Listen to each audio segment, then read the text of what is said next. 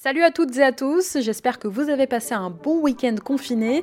Nous sommes le lundi 2 novembre 2020, je suis Sarah Menei, vous écoutez Flash Foot.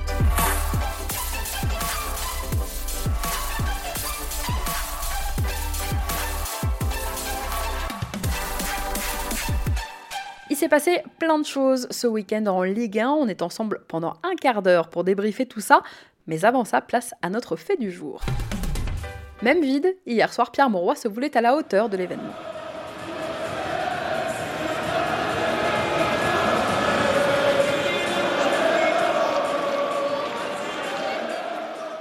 Voilà ce que l'on entendait dans les travées de Pierre Mauroy. Des supporters vous n'y pensez pas, huis clos oblige, c'était bien une fausse ambiance, artifice auquel nous sommes habitués, nous spectateurs, depuis le printemps déjà.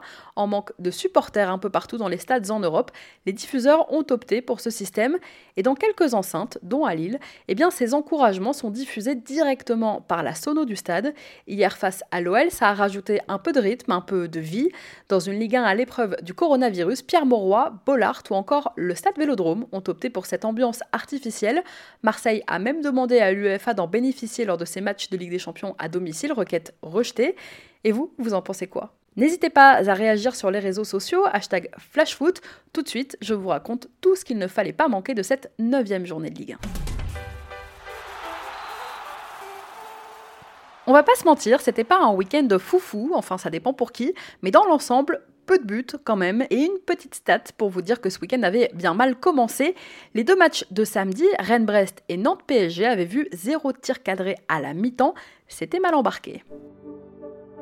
Et on commence justement par le derby breton avec deux équipes qui avaient besoin de se rassurer. Le Stade rennais, qui n'avait plus gagné depuis fin septembre, a renoué avec la victoire face à Brest. Mené 1-0 sur sa pelouse, les Rennais ont su renverser la vapeur.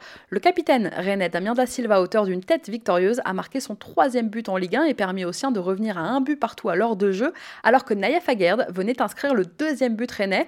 Après la rencontre, Julien Stéphan s'est montré très satisfait du caractère affiché par ses joueurs. Oui, c'était important pour nous aujourd'hui. Un premier tournant dans la saison. on restait sur quelques résultats euh, plus compliqués. Il fallait qu'on retrouve le goût de la victoire. C'était l'objectif qu'on s'était fixé avec les joueurs. Et je trouve qu'ils voilà, ils sont allés chercher cette victoire avec euh, beaucoup de caractère. Pas toujours été, simple. Euh, Brest est venu en défendant bien, en nous laissant un peu d'espace, en voulant nous contrer pire des scénarios est arrivé en étant mené, mais j'ai aimé la réaction de l'équipe, j'ai aimé le fait qu'il n'y ait pas eu de doute après cette ouverture du score. Donc voilà, c'était important de bien, de bien réagir aujourd'hui et de faire ce qu'il fallait pour emporter ces, trois points. Du côté de Brest, eh bien, ça fait encore deux buts encaissés sur coup de pied arrêté, une mauvaise habitude en ce moment, et au total 20 pions encaissés en 9 matchs. J'ai mal à ma différence de but. C'est une période compliquée pour les hommes d'Olivier Dalloglio qui viennent de subir leur troisième revers d'affilée en Ligue 1. Brest occupe aujourd'hui la 14e place du classement avant de recevoir Lille dimanche prochain. Un peu plus tard dans la soirée, un score flatteur et pourtant une victoire dans la douleur pour Paris qui s'est imposé 3-0 à Nantes. Ander Herrera, Kylian Mbappé et Pablo Sarabia buteur. Des Parisiens bien aidés, il faut le dire, par des Canaries qui manquaient l'immanquable. Une grosse occasion de Simon qui manquait son tir devant le but vide au quart d'heure de jeu. Dix minutes plus tard, une deuxième occasion gâchée par Colomboigny. Un pénalty généreux sifflé pour Mbappé à l'heure de jeu. Et enfin, un pénalty nantais cette fois arrêté par Kyler Navas. Et à la fin, eh bien, c'est Paris qui gagne. Le PSG enchaîne une septième victoire consécutive en Ligue 1 et prend un peu de distance sur ses poursuivants, Lille et Rennes en tête du classement. Une stat, depuis l'arrivée de Thomas Tuchel il y a deux ans, le PSG a remporté 70% de ses déplacements en Ligue 1. Enfin, une victoire pour Michel Derzakarian, la première depuis le 20 septembre dernier. On respire un peu à Montpellier, sévèrement battu 4-0 par Reims le week-end dernier. Les Héroltais ont rebondi dimanche en l'emportant 1-0 à Geoffroy Guichard, un but signé Stéphie Mavididi qui devient par la même occasion le meilleur buteur anglais de Ligue 1 au XXIe siècle avec 7 buts. Et du côté de Saint-Etienne, eh bien, ça se complique sérieusement. Cinquième défaite consécutive, zéro tir cadré sur les deux derniers matchs. C'est la pire série des Verts en Ligue 1 depuis 13 ans, soit depuis qu'Opta analyse la compétition. Le club s'enfonce dans le doute et à une semaine du derby contre Lyon, c'est inquiétant. Après un début de saison tonitruant et 10 points pris en 4 matchs, eh bien Saint-Etienne s'est écroulé et pointe aujourd'hui à la 13e place du classement. Le projet de Puel est pour l'instant un échec. Ces jeunes font des erreurs, ces cadres ne sont pas au rendez-vous. Denis Banga, dont on attend beaucoup, est loin de ses standards, deux petits buts en neuf journées. Le leader offensif des Verts est aux abonnés absents. Et à la décharge de l'entraîneur stéphanois, eh bien son équipe n'a pas été épargnée par les coups du sort. Saison terminée pour Yvan Masson. Mathieu Debuchy est blessé depuis la troisième journée. Wesley Fofana est parti. S'il faisait son retour ce week-end, Timothée Kolodjejak avait été suspendu deux matchs. Panagiotis Retsos, la recrue grecque de la fin de mercato, a quitté les siens sur blessure la semaine dernière à Metz. Et un chiffre assez parlant, 45. 45 changements en 9 matchs. Sachez que Claude Puel est le seul entraîneur de Ligue 1 à avoir fait ces 5 changements autorisés à chaque match. Preuve s'il le fallait que l'entraîneur stéphanois cherche désespérément la solution. Hier après-midi, c'était le Chouamenico, duel qui a tourné à l'avantage des Monégasques qui se sont largement imposés 4-0 dans un classique de Ligue 1 qui a vu Bordeaux sombrer. Les Monégasques se sont imposés grâce à des buts signés Wissam Ben Yedder, Martins et le doublé pour la recrue Kevin Voland. Sachez que Ben Yedder est devenu dimanche après-midi le deuxième joueur à inscrire 24 buts lors de ses 35 premiers matchs sur le Rocher en Ligue 1. Seule la légende des Léonis faisait mieux il y a 45 ans. Et c'était peut-être la prestation la plus aboutie hier des hommes de Nico Kovac en ce début de saison. De son côté, Bordeaux coule. Comme son défenseur central Laurent Koscielny après la rencontre, Jean-Louis Gasset a parlé d'un naufrage collectif. On l'écoute. Cette équipe manque de, manque de caractère. Et en trois matchs à l'extérieur, on a pris deux à Lens, trois à Marseille et quatre à Monaco. je ne sais pas où on va, où on va s'arrêter. C'est pas une question de presser ou de pas presser, c'est global. C'est un état d'esprit. Il faut, il faut se rendre compte aujourd'hui que Bordeaux va lutter pour le maintien. C'est ce qu'on m'avait dit en arrivant à Bordeaux. Et aujourd'hui, je suis obligé de me, de me plier à ça. C'est la vérité. C'est très difficile. C'est très difficile de vivre ça. Bordeaux est mauvais, point. Point barre. Et il n'y a pas, de, de cœur manque de ça. Manque. Voilà, vous avez entendu ces mots d'un Jean-Louis Gasset qui semblait abattu en conférence de presse d'après-match. Les Bordelais sont 12e aujourd'hui au classement avant d'accueillir Montpellier samedi prochain. Dijon et Lorient se sont eux neutralisés, deux équipes en difficulté, l'une clairement plus que l'autre. Lorient pourra regretter son manque d'efficacité et doit se contenter du point du nul. Des Merlus rarement mis en danger, mais rarement dangereux aussi, qui ont manqué un penalty, score final 0-0. Et Dijon, bonne lanterne rouge, n'a toujours pas décroché le moindre succès en Ligue 1 cette saison. Reims respire, vainqueur 2-1 face à Strasbourg. Les Rémois signent une deuxième victoire consécutive en Ligue 1. Déjà un début de série et un premier succès à domicile. Ce sont Mathieu Cafaro et le Belge Wout qui ont offert la victoire aux Rémois. Il y avait 2-0 dès la 27e minute de jeu. Ludovic Ayork réduisait l'écart pour les Strasbourgeois sur penalty. Les hommes de David Guillon confirment que ça va mieux à Reims. En revanche, ça va toujours pas mieux à Strasbourg. Avec 6 petits points pris en 9 matchs, le Racing est 19e aujourd'hui au classement. De leur côté, Nice et Metz enchaînent. Depuis la claque reçue sur la pelouse du Bayer Leverkusen, les Niçois ne sont plus les mêmes. Trois jours après leur victoire contre l'Apoel Birchiva en Europa League, les Aiglons sont allés s'imposer 3-0 à Angers et retrouvent le haut du classement avec une quatrième place aujourd'hui. Ronnie Lopez ouvrait le score. Jeffren Adelaide s'illustrait lui face à son ancienne équipe en provoquant un penalty transformé par Pierre Lesmelou. Et enfin, Hicham Boudaoui venait inscrire le troisième but niçois. Les joueurs de Patrick Vieira se rassurent avant de se déplacer jeudi soir sur la pelouse du Slavia Prague en Europa League et d'accueillir dimanche prochain Monaco pour un derby plein de promesses. Côté Angevin, eh bien, on encaisse encore beaucoup trop de buts. 19 pions encaissés en 9 matchs de Ligue 1, c'est le plus haut total du SCO à ce stade de la compétition depuis 45 ans. Je vous le disais, Metz aussi enchaîne. Grâce à une victoire 1-0 au Costières, les Grenats s'installent tranquillement à la 7 place du classement. C'est Mamadou Gueye, unique buteur de la rencontre, qui a permis aux hommes de Frédéric Antonetti de l'emporter. Pourtant réduit à 10 peu avant la mi-temps, avant l'exclusion de Mathieu Houdol, eh bien Metz signe son premier succès à l'extérieur de la saison. Grosse colère en revanche de Jérôme Arpinon qui n'a pas du tout, mais alors pas du tout apprécié la performance de ses joueurs. On en reparle dans un court instant puisque c'est notre déclat du jour. En clôture de cette neuvième journée de Ligue 1, Lille accueillait l'OL à Pierre-Mauroy. de l'intensité, de l'engagement, un Anthony Lopez des grands soirs. Même s'il n'y a pas eu de vainqueur dans ce match, on s'est fait plaisir à le regarder. Score final un partout. Jonathan Bamba ouvrait le score pour Lille. Chelik marquait contre son camp pour offrir un but aux Lyonnais. Réduit à 10 dès la 50e minute de jeu après l'exclusion de Marcelo, les Gones peuvent se féliciter d'avoir tenu tête aux Lillois et de n'avoir rien lâché. Les Dogs peuvent eux justement regretter de ne pas avoir exploité leur supériorité numérique pendant la quasi-totalité de la seconde période. Au classement, Lille garde sa place de dauphin avant d'aller à Brest dimanche prochain. Et puis le LOSC reste quand même la seule équipe invaincue en Ligue 1. Un match annulé ce week-end, Marseille-Lens, je vous en parlais vendredi.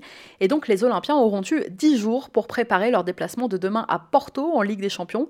Les retrouvailles d'André Villas-Boas avec son club de cœur, on en parle demain dans Flash Foot. En attendant, il y a eu quelques dégâts aussi ce week-end en Ligue 1. À Paris, l'infirmerie ne désemplit pas alors que Neymar est out jusqu'à la trêve et que Thomas Tuchel doit se passer de plusieurs de ses cadres.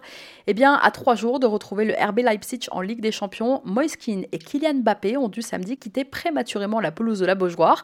Le premier est sorti grimaçant à la mi-temps, fatigué, sorti plus par précaution, dira Thomas Tuchel en conférence de presse après la rencontre. Le Français lui est sorti à un quart d'heure du terme à cause d'une douleur à la cuisse. Il ne s'est pas entraîné ce matin au camp des loges, resté aux soins. Il passait une IRM cet après-midi pour savoir s'il est apte à jouer mercredi soir. Leandro Paredes, absent lui depuis 15 jours maintenant, a bien fait son retour lors de l'entraînement collectif du jour. À Raymond Coppa, hier après-midi, c'est le capitaine niçois Dante qui a dû quitter la pelouse sur Civière. Le Brésilien s'est effondré en se tenant le genou gauche à la 50e minute dans la surface adverse. Le verdict est tombé en milieu de journée ce lundi. Rupture des ligaments croisés, gros gros coup dur. Il sera donc évidemment absent de longs mois s'il revient, puisque l'inquiétude aujourd'hui réside ailleurs. Se faire des croisés à 37 ans, ça ne laisse rien présager de bon. Associé à Daniel Congré en charnière centrale hier après-midi, le défenseur montpelliérain Pedro Mendes a lui été contraint de laisser sa place à Nicolas Cozza dans le dernier quart d'heure après s'être bloqué un genou en taclant Bouanga dans la surface. Rien de bien méchant selon l'entraîneur de Montpellier, Michel Derzakarian, qui s'est voulu rassurant sur l'état de son défenseur portugais. Plus inquiétant en revanche pour un autre défenseur portugais. Hier soir à Pierre-Mauroy, c'est José Fonte qui est sorti sur blessure. Touché en toute fin de première période lors d'un duel avec le lyonnais Memphis Depay, Fonte a reçu le doigt du néerlandais en plein dans l'œil droit. Christophe Galtier donnait après la rencontre quelques nouvelles de son capitaine. On écoute l'entraîneur lillois en zone mixte. José a pris, euh, je viens de revoir les images avec, euh, avec mais de manière euh, involontaire. Il a pris un coup dans l'œil et au moment où il demande à sortir, c'est qu'il ne voyait plus de cet œil-là. Donc il est parti faire des examens, je pense qu'il est à l'hôpital actuellement. Sachez que depuis son arrivée en août 2018, Fonte n'a manqué que 11 rencontres du LOSC. En son absence, les Dogs ont 72% de résultats négatifs. On leur souhaite rapidement le retour de leur capitaine. Allez, on passe à notre déclat du jour. Elle est signée Jérôme Arpinon. C'est mon cœur qui parle. Et vous avez un chef d'espoir qui est une grosse bite. Faut pas avoir la grippe. Ni la gastro. Une troisième défaite de rang et pas un seul but marqué sur ces trois dernières rencontres. Une dangereuse 18e place au classement et un coach très en colère. Après Jean-Louis Gasset, c'est Jérôme Arpinon, agacé par la prestation de ces hommes, qui n'a pas mâché ses mots après la défaite de son équipe face à Metz. Voilà, J'ai pas reconnu le niveau olympique conquérant. Il gagne, euh, on va dire, euh, au moins la moitié de ses duels parce que tu n'as pas gagné. Si tu gagnes au moins la moitié de tes duels, c'est déjà pas mal.